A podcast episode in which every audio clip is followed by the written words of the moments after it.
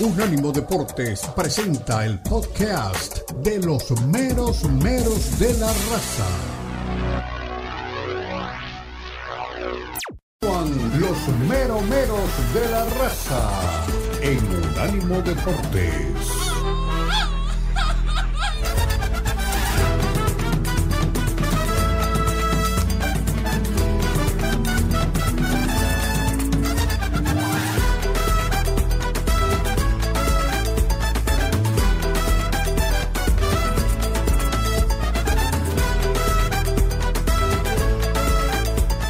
Regresamos en los meros meros de la raza, en Unánimo Deportes, en todas sus plataformas.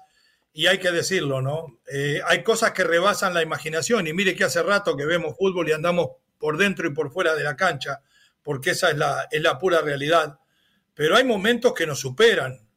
Aquella vieja frase que utilizan algunos, que a veces nos molesta, eh, a veces la verdad supera a la ficción. ¿Y, ¿Y por qué lo digo? Porque estábamos viendo nosotros en el partido de ayer entre el Luton, en ese coqueto y hermoso estadio, y el Manchester City por la FA Cup, y nunca, nunca pudimos suponer de que íbamos a ver cinco goles de la máquina de goles que es el jugador noruego Erling Haaland. ¿Por qué le digo? Porque en un momento el partido estaba bastante ajustado, se había arrimado en el marcador el equipo de casa eh, y el Manchester City empezaba a estar en, complicaciones aparentes. Imagínese, para que el Manchester City esté en complicaciones aparentes, fue Clark en el minuto 52, cuando anota su segundo gol y pone el partido 3 a 2. Pero un ratito más tarde, cinco minutos más tarde, Haaland pone el cuarto suyo y el de su equipo. Y tres minutos más tarde, en el 58, hace lo mismo. Es imposible, no hay con qué darle. Pero acá vamos a hacer una revisión mucho más amplia de los rendimientos y no agarrar la guitarra o las frases hechas que tiran los demás, porque el Manchester City es el equipo que juega mejor. Escuché algunas cosas por ahí que la verdad me pusieron los pelos de punta. Parece que fuera un juego de video. ¿Y qué juego de video si se comen dos goles burdos por marcar mal en el fondo? Eh, eh, que es mágico a la hora de tener el balón. Nada que ver, no hay parentesco oficial ni clandestino entre esto y lo que hacía Guardiola en el Barcelona. Lo único, el único parentesco y la única ligación que tienen es que tiene fenómenos, que tiene cracks, no de aquella dimensión.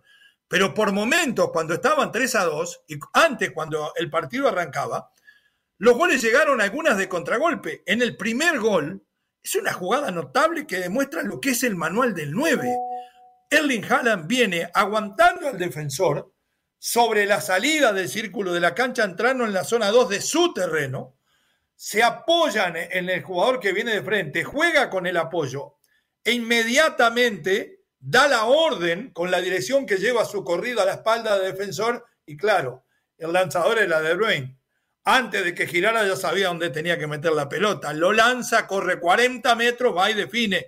Y después, el tercero de, de Haaland también es de contraataque. Entonces, no, no, no comenten por el librito, no comenten por lo que escuchan. Vio lo que les digo, bajen la voz de los partidos. Tengan un criterio propio. No, porque la posesión es apabullante, porque es primo hermano del Barcelona. Hace tres goles de contragolpe, tiene un delantero de dos metros. El Barcelona jugaba con enanos al frente. ¿Dónde está el parentesco? En que es el mismo técnico, pero mucho mejor ahora. Porque ahora no solamente aburre a la gente con 700 toques porque no lo hace, sino que es directo cuando tiene que serlo lo ha transformado en campeón de la Champions y esa amenaza nuevamente. Yo creo que eh, el único jugador que está a la altura, o los únicos dos jugadores que están a la altura de la grandeza de Guardiola, son Haaland y De Bruyne. Qué pedazo de equipo, qué libreto. Este sí es fútbol moderno, es vertical, rompe líneas, juega por alto, juega por bajo, utiliza todo el ancho de la cancha y utiliza todas las valencias que hay que utilizar en un partido, no solo la posesión. La verdad, como decía un gran compañero en ESPN Deportes, me paro de pie y lo aplaudo. Ahora, cinco goles, Omar, ¿usted soñó que podíamos ver en ese partido? No, y menos la respuesta que pudiese dar el Luton Town, que es el equipo eh, primerizo, estrenando Benjamín. en la Premier League. Eh, un equipo recién ascendido, pero que ya sabemos cuál va a ser su suerte al final, por más que luche, por más que intente y pelearle a uno de los grandes del fútbol, no solamente inglés, sino internacional, como es el conjunto del City. Y es cierto, usted apunta a los argumentos diversos, a la riqueza de la técnica que hoy enseña el conjunto del City. Y a la táctica ofensiva, Omar. A la táctica ofensiva. Guardiola, sabe que hay jugadores con, los que no se puede únicamente jugar a lo que él siempre acostumbró, que era el tiki-taka. Hay jugadores eh, de otro corte, como el mismo caso de Haaland, que terminó siendo goleador en la temporada anterior y va por el mismo camino para esta temporada. Y, pero a su lado tiene jugadores importantes, no es el mismo, no solamente el caso de Kevin De Bruyne, sino también eh, el jugador Grizzly, que es un jugador con mucha dinámica, con mucha verticalidad, juega siempre para intentar llegar hacia la raya de, de fondo o buscar la diagonal. Y el mismo Bernardo Silva, que es un jugador muy talentoso, jugador de buena pegada, de buena distribución, de buena visión, y en el fondo tiene un Stones que es solidez, que es seguridad, entonces, todo eso le da a Guardiola la posibilidad de jugar mucho y, hablo de jugar, de saber administrar los jugadores que tiene para poder enfrentar al rival que sea, no únicamente un rival de, la naturaleza, de la condición menor que tiene el conjunto de Luton Town, sino también de otros grandes, eh, como ya lo ha enfrentado. Hoy está a un punto del equipo de Liverpool, hoy juega el Liverpool. Vamos a ver cómo le va al Liverpool. Si el Liverpool por ahí termina sufriendo un traspiés a lo mejor encontramos que para la próxima fecha el equipo de Guardiola ganando termina siendo el primero del campeonato. Sí, la verdad que eh, admiro lo que hace el Liverpool, admiro lo que hace el Arsenal porque Arteta también es un gran entrenador y tan versátil como lo soy Pep Guardiola, pero va a ser muy difícil poder pegarle a este equipo. Eh, más que el mismo Jürgen Klopp anunció que se va en junio y ha causado un efecto muy positivo en el equipo, cosa de la que se recuesta también Xavi para decir que ha pasado lo mismo en el Barça. Una liga impresionante, la FA Cup también tiene partidos de importancia y están perfilándose ya los grandes para llegar entre los primeros. A ver qué decía Josep Guardiola después de esta victoria y qué puede esperar de su equipo y qué se puede esperar de un tipo que hace cinco goles en un partido. Yo vi uno que hizo siete, después le voy a contar en primera división. Adelante. But the players read the game perfectly, and the connection Kevin with Erling was was great. But everyone make his contribution, and yeah, happy to be quarterfinals, one game away to be in Wembley again for fourth or fifth time in a row. That connection is special, isn't it? Well, I think I think Erling needs needs a guy the vision, the quality, you know, the generosity. So Kevin is the less selfish player in front of the goal. If he cannot score another one, he would do it. And and Erling and Kevin needs the movement from Erling. So, but mm-hmm. of course, uh, we know how aggressive they are, and I think Stefan was amazing reading the long passes, and not just with Erling, if not in the in the players in between, and and as much we could make every player three or four or five touches not just every time we play one touch, we lose the ball. Every time a player have three or four touches himself, we can make an extra passes, and after you can move the structure that they have. They lose the control for the men, and the right moment attack, and they did it. They did it really well. Perfecto, hasta ahí las palabras de Guardiola, eh, donde insiste una vez más, un poquito de humo.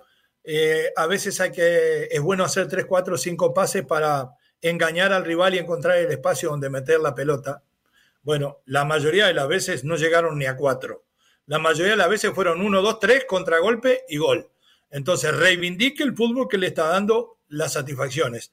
Habla, algo similar a lo que decíamos nosotros aquí, de la lectura de juego que tiene un jugador como Kevin De Bruyne, de la forma que encuentra Erling Haaland, y una cosa importante dicha por Guardiola, suena mucho mejor, que para que termine siendo de alguna manera Kevin De Bruyne tan buen lanzador, tienen que existir los movimientos previos que hace Erling Haaland para marcarle la posibilidad del pase. Eso es táctica ofensiva. Y ahí entra su trabajo.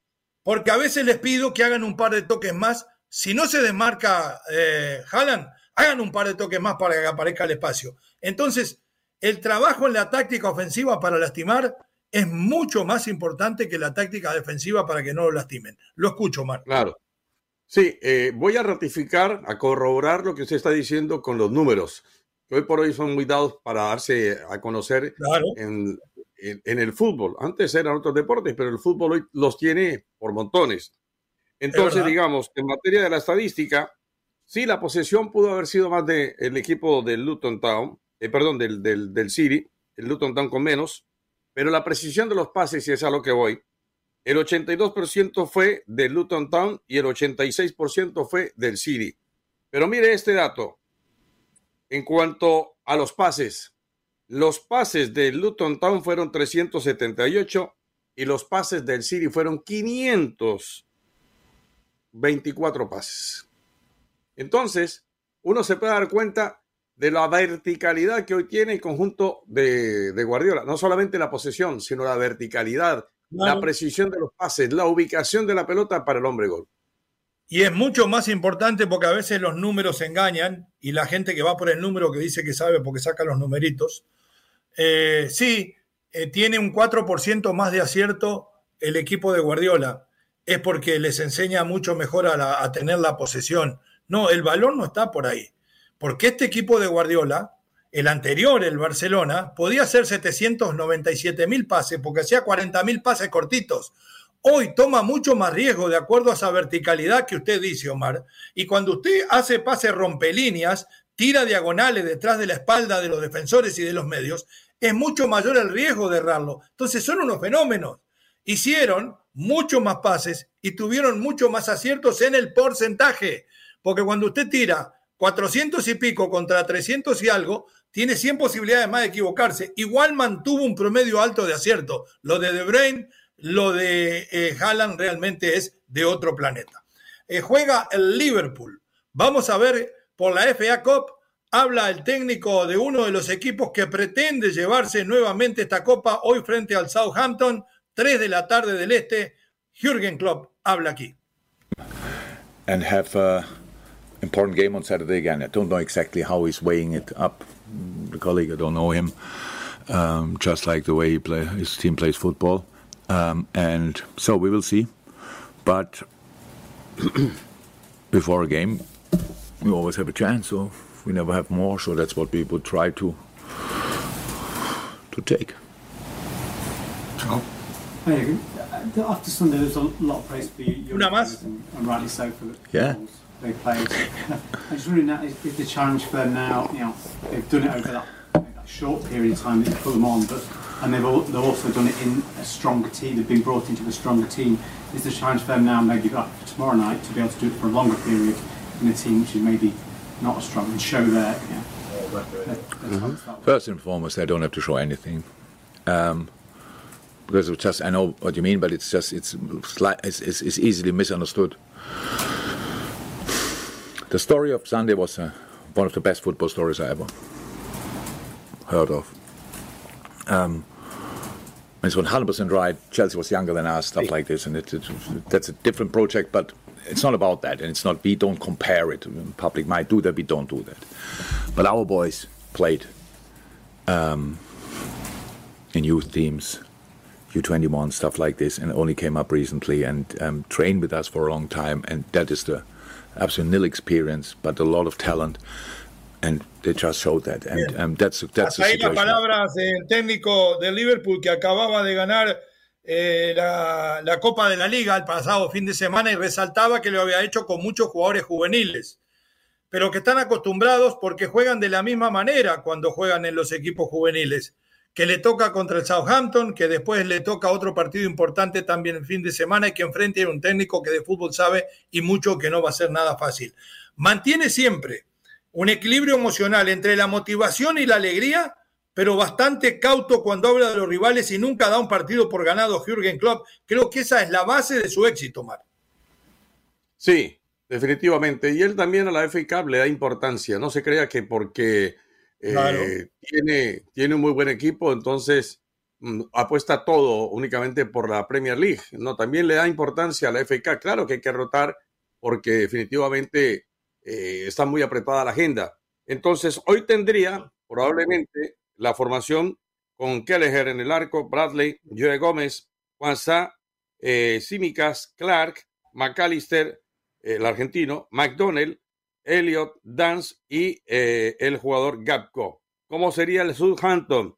Con Lunley, con Bree, con Stephens, con Benarek, Walker, Peters, eh, Radwell, Smallborn, Aribo, Edosi, Adams y Sulemana. Excelente, querido Vale, y tiene las formaciones partidazo, le dijimos a las 15 horas del este, a las 3 de la tarde, usted no, lo no se lo puede perder, está invitado. Ya volvemos seguramente con el Lalo Leal, que de esto, de fútbol europeo y fútbol mexicano, sabe demasiado. Ya regresamos. En breve continúan los meromeros de la raza en Unánimo Deportes.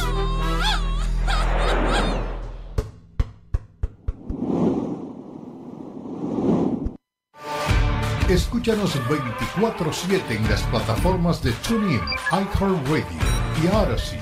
A-U-D-A-C-Y. Odyssey.com.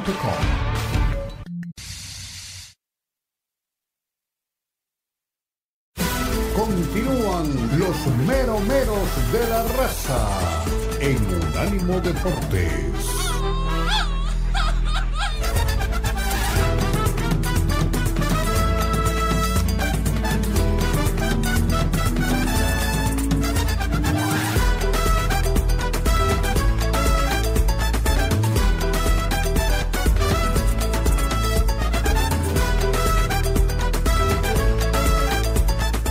El momento esperado por todos. Nuestro queridísimo Eduardo Lalo Leal, en más leal de los Eduardo, le doy la bienvenida porque lo quiero meter en la polémica del día.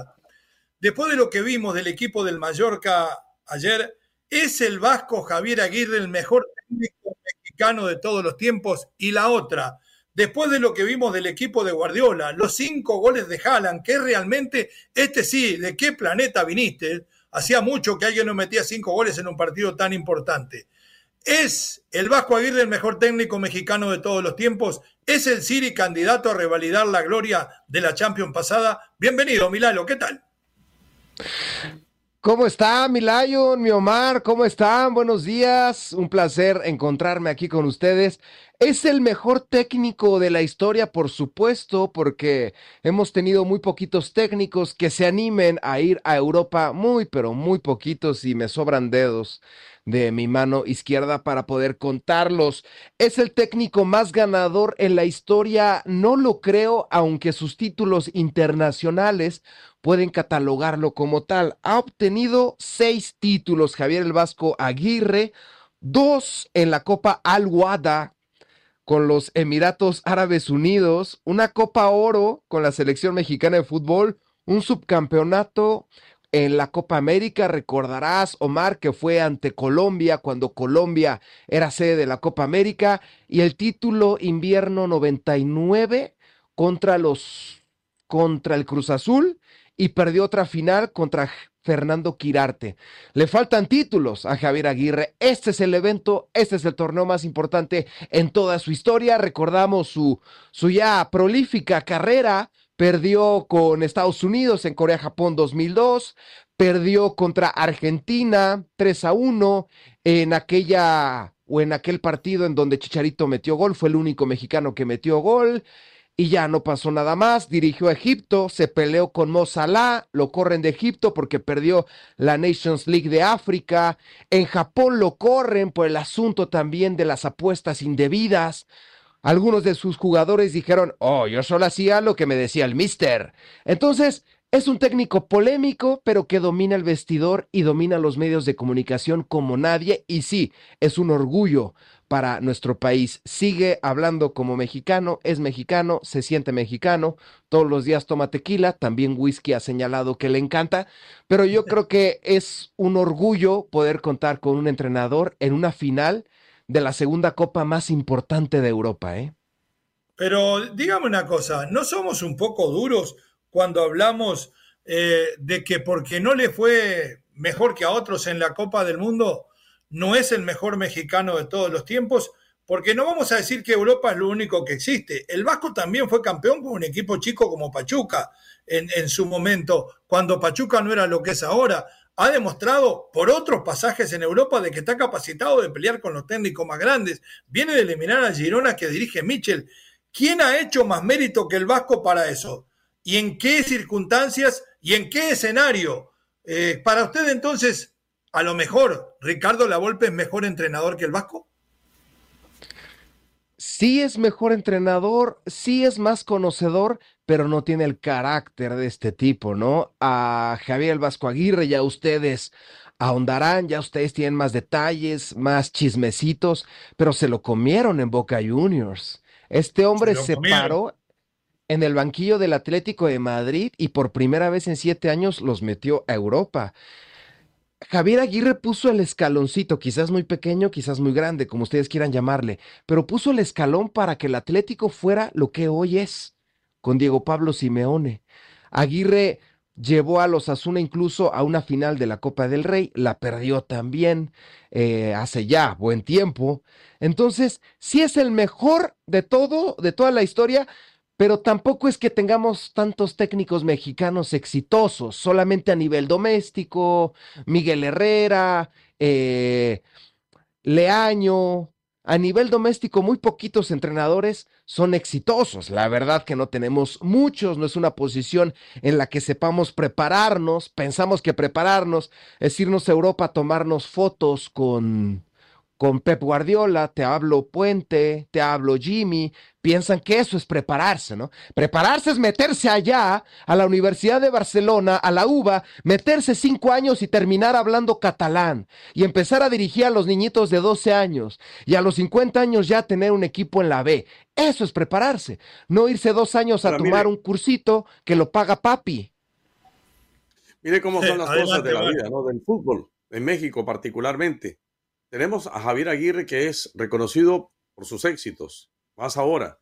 No es únicamente por el momento, porque lo hemos tenido en el historial ya como uno de los grandes técnicos mexicanos.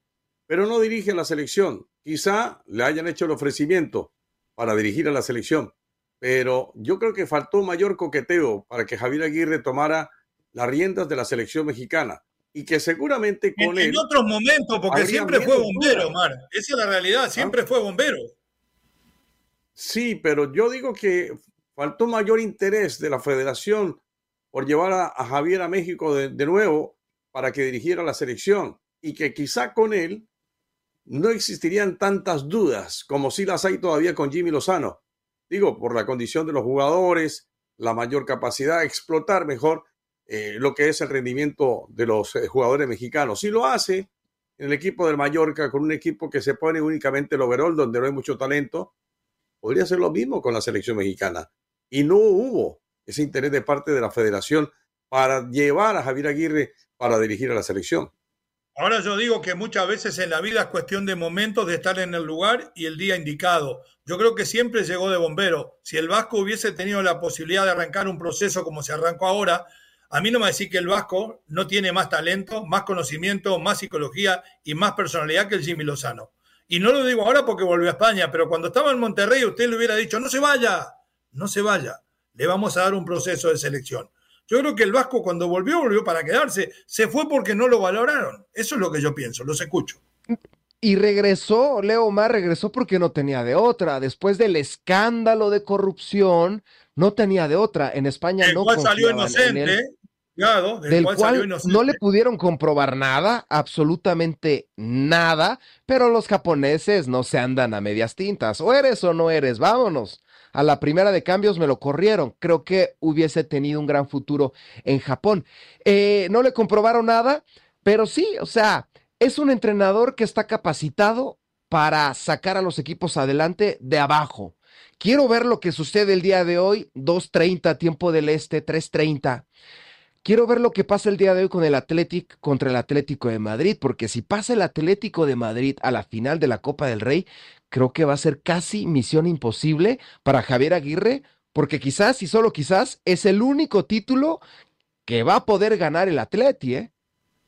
Sí, sí, sin ningún lugar a duda. Bueno, cuénteme de lo que ha visto, de esa revolución de goles, de esa máquina de hacer goles que vimos ayer. ¿Es en este momento el candidato número uno después de lo que vimos en las últimas actuaciones el City a volver a ganar la Champions como lo hizo en la temporada pasada? Creo que sí, es uno de los principales candidatos. Cinco goles para Haaland. Desde Eduardo Lillingston con los Tecos de la Autónoma de Guadalajara no veía cinco goles en un solo partido y lo hace Erling Haaland. Es un candidato no solamente a ganar la Champions, cualquier tropiezo, cualquier distracción de Liverpool, cualquier bachecito, el City se va para arriba o también probablemente el Arsenal y nuevamente el City lo puede ganar todo, tanto Premier como Champions League. Es el Ahora, candidato, definitivamente. Mi Omar. Más cantidad de goles en un partido, la historia muestra que Haaland ya hizo más. Le hizo nueve ¿Qué? a la selección de Honduras en un partido amistoso jugado por allá Sí. por el año 2020.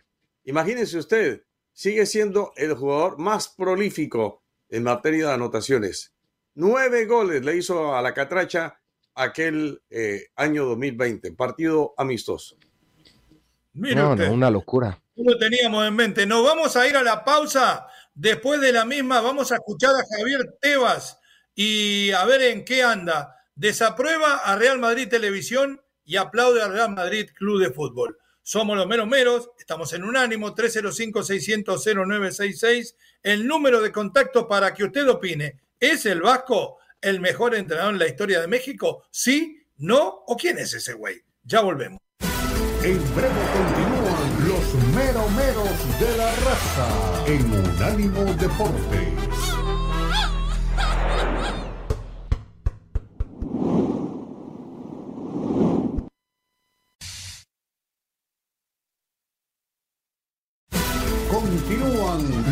Meromeros de la raza en Unánimo Deportes.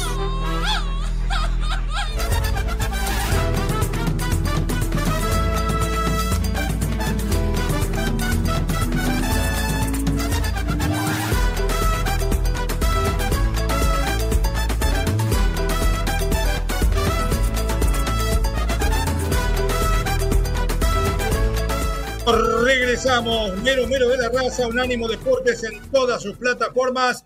Nos vamos a meter ahora en eh, el tema Real Madrid, Real Madrid Televisión, Real Madrid Club de Fútbol. En Sevilla, el último partido de liga lo jugó bajo protesta, aduciendo de que el Madrid a través de su canal de televisión manipulaba a los árbitros, amenazaba, condicionaba resultados y la verdad eh, tiene todo el derecho a hacerlo.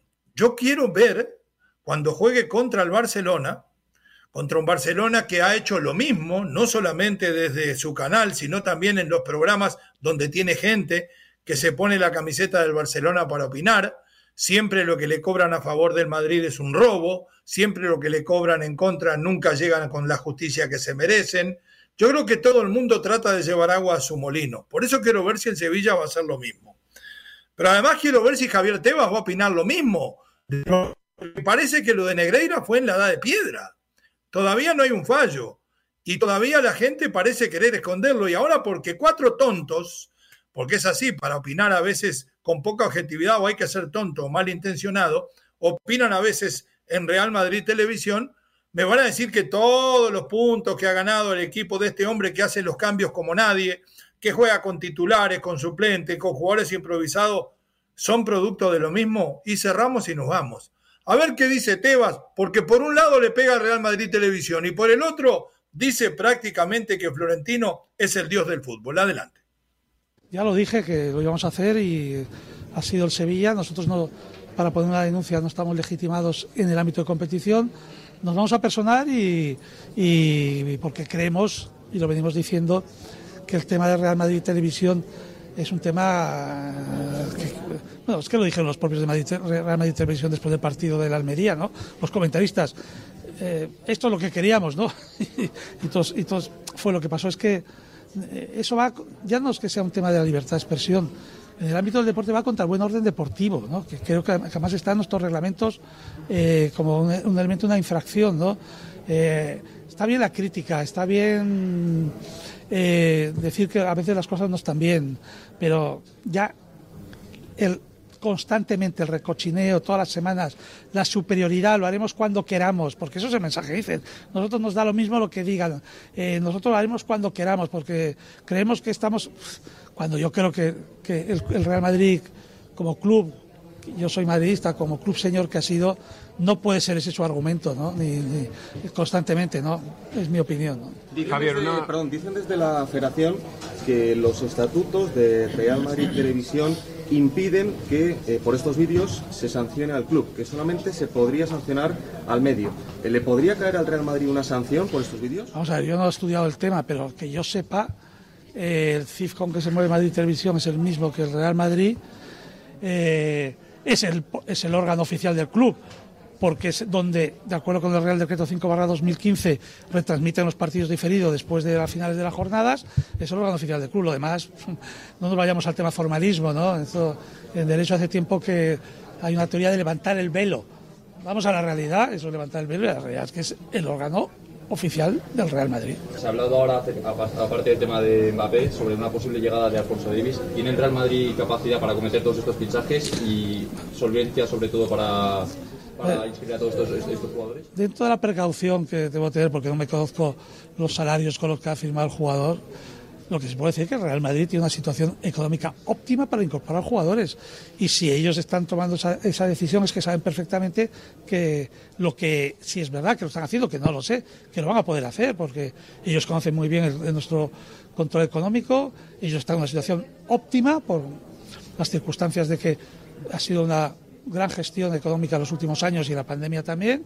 Y como vengo diciendo, Florentino Pérez, su director general, les pongo un 10 gestionando el Real Madrid, pero les pongo un cero gestionando competiciones o intentando influir en competiciones como son la Liga o las Superligas, ¿no? Entonces, un 10 en gestión de club, un cero en competiciones. Ha dicho usted que ya... Bien, hasta ahí, muchachos. Y les pregunto, Lalo, mi querido Mar, tengo que entender que el único que trata de influenciar a los árbitros es el Madrid, que el Barcelona es completamente inocente y nunca lo hace, que las declaraciones de Xavi son completamente inocentes el único malo es el Madrid por la tontería esta del canal. Nos olvidamos ya de lo de Negreira. Y además, al rato que le pega una cachetada, le da un abrazo y una caricia. Parece que el único que puede comprar todo lo que quiera es el Madrid y es el único que ha hecho bien la tarea.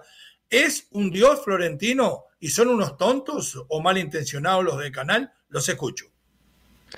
Bueno, él siempre tendrá, hablo, hablo de, de, de Tebas, por ahí la intención velada de pegarle un poco a Florentino Pérez por aquello de que ha querido armar un torneo distinto como la Superliga. Por eso subraya al final, es un buen gestor, es un buen participante, pero es un mal organizador de torneos, refiriéndose a aquello de la Superliga. Entonces, él por un lado pondera lo que es la actuación del Real Madrid en la liga, al margen de la, de la parte de la, de la, que, de la que él llama puede ser injerencia sobre los árbitros a través de, del manejo de lo que se hace en el canal de televisión del Real Madrid.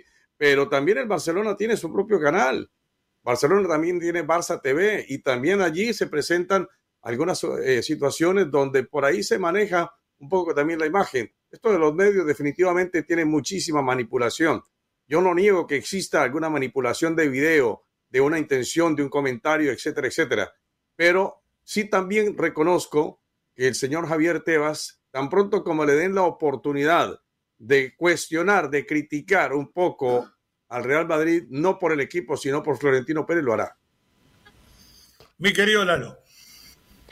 Ahora, Leo Mar, la Real Federación, Real Federación, ¿eh? Real, puesto únicamente por el Principado y por los Reyes allá en España, la Real Federación Española de Fútbol ha desestimado estas acusaciones completamente irónicas, absurdas y, y bobas, por no decir otra cosa, ¿eh? Respeto a la audiencia, y bobas que hace el Sevilla de Real Madrid Televisión. Porque estas acusaciones las hicieron contra el árbitro Isidro tiempo atrás del partido contra Sevilla. Los medios de comunicación podemos decir lo que queramos.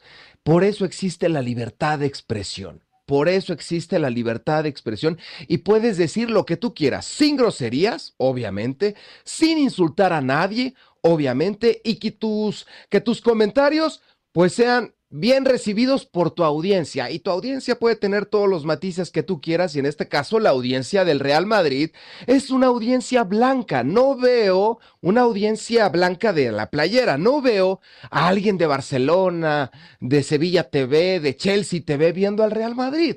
Lo ve gente que sigue al club y que paga ese canal. Entonces está dirigida a esa gente. Van a hablar flores del Real Madrid todo el tiempo porque el Real Madrid paga el canal y pueden decir lo que les dé su regalada gana. Por eso hubo gente que se partió la cara, que dio su vida para que nosotros podamos decir lo que queramos en estos medios abiertos.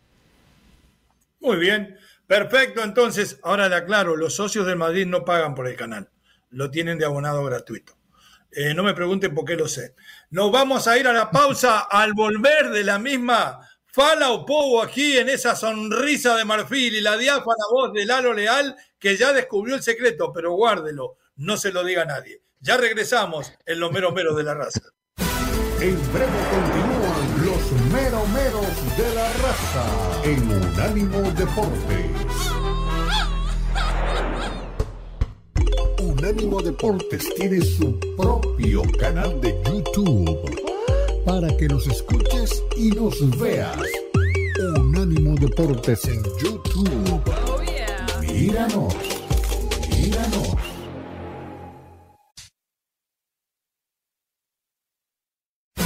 Continúan los meromeros de la raza en Unánimo Deportes.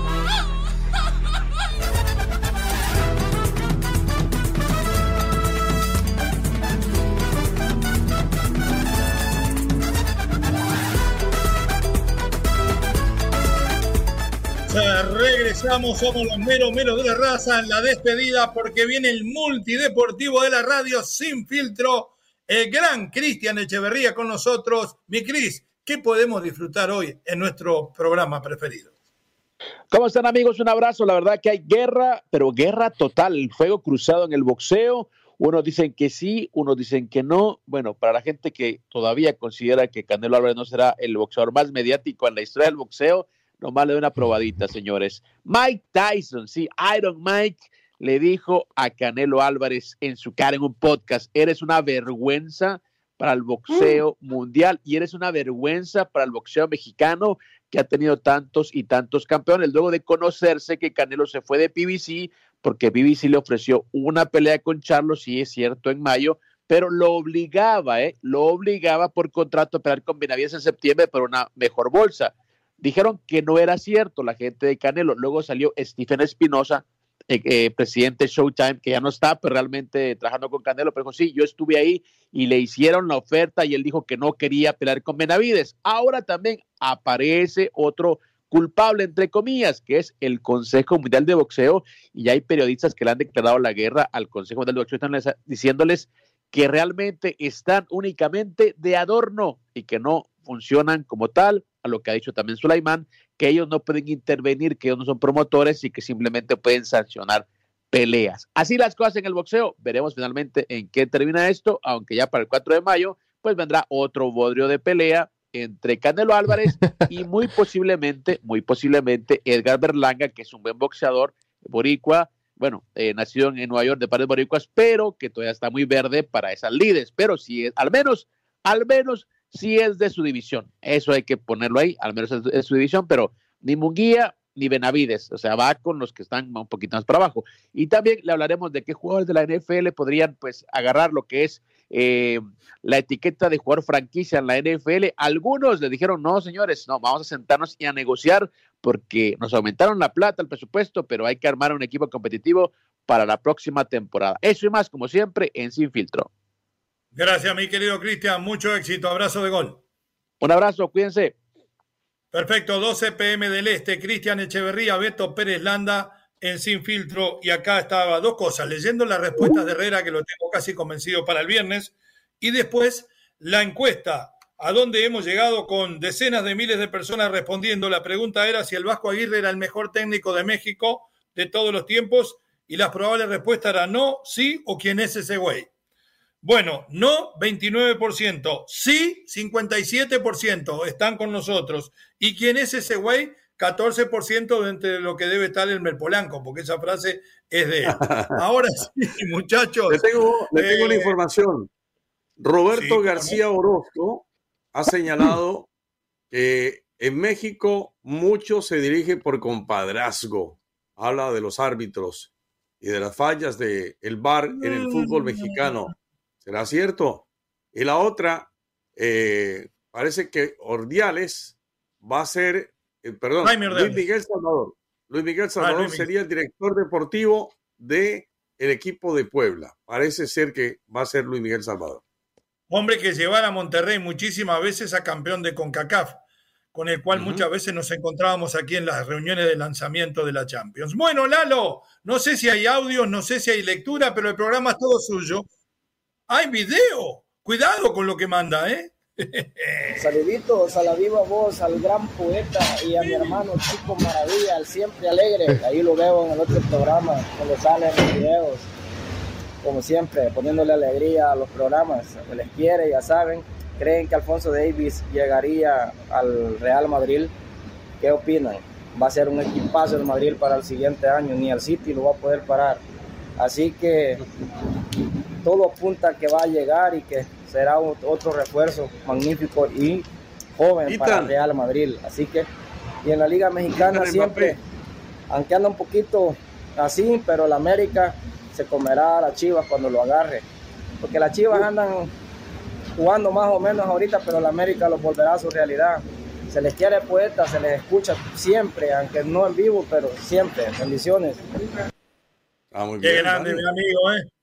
Grande, Dani. Fuerte abrazo de gol siempre por estar ahí. Y Daniel. bien de los videos. Lo podríamos traer acá porque televisa mucho mejor que Dani Forni, ¿eh? Siga, perdón.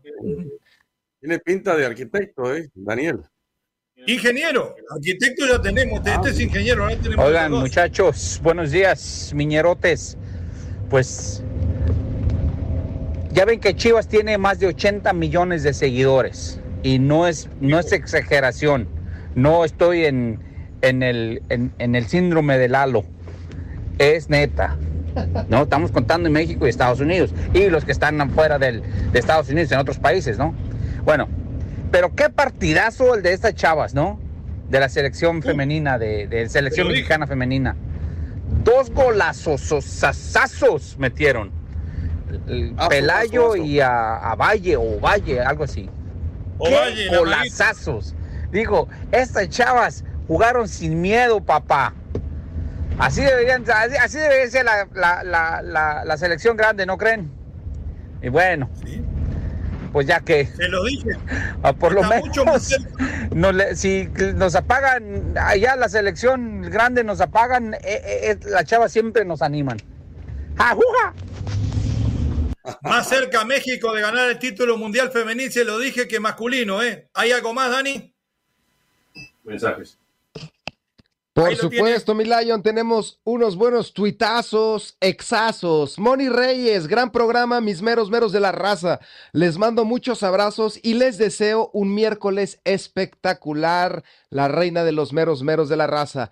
Nos escribe el buen Zorro Hernández. No, mi argumento es que deportivamente no ha ganado mucho. Su especialidad es salvar equipos del descenso. Pueden argumentar que dirige y ha dirigido en Europa. Sí, Tal vez porque antepuso lo deportivo por lo económico. La Puente, La Puente para mí es el mejor técnico, nos dice Zorro Hernández. Don Manolo. De. Don Manolo, Chihuahuense. Yo no sé si La Puente sea el mejor. En esa mesa también se sientan Bucetich, Ferretti, Cárdenas y desde luego Treyes. De reconocer su trayectoria europea, sí, pero no hay trofeos para que pueda participar. Ah, qué buen comentario de Chihuahuense. Bueno, pero ¿y cuántos trofeos que no sean en México tienen los grandes entrenadores mexicanos? Que yo sepa, trofeos importantes tiene, tiene Jesús Ramírez, campeón del mundo, y el Potro Gutiérrez. Después los demás todos andan por ahí. Tiene Hugo. más mensajes. Hugo Sánchez Flaco por ahí la copa. ¿El flaco? Sí. La Copa- El ¿Eh? potro. Sí, también. Sí. ¿Y, y cuál es la copa de Hugo Sánchez que tú dices como técnico? La que obtuvo la Copa Santiago Bernabéu, ¿no? La que ganó con, con el- Pumas. Está bien. Y, eh, o sea, esa está a la altura de la- del campeón del mundo sub-20. Lea Luis Piño, lea Luis Piño Rodríguez, por favor. Luisito Pillo Rodríguez. Saludos al poeta rapero, sacerdote de Lalo Leal. Nos dice Luisito Pillo Rodríguez. Abrazote, mi Luisito. Martita, bendiciones, gran equipo de comentaristas. Gracias, Martita Galván, muchas, muchas gracias. El Gabinetero.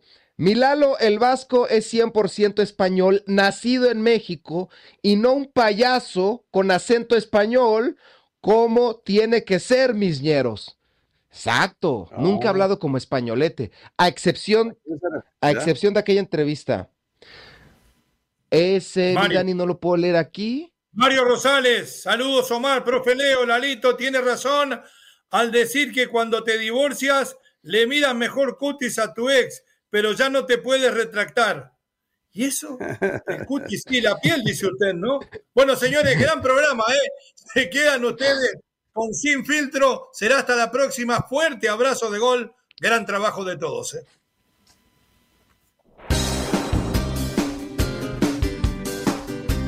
Cuando piense.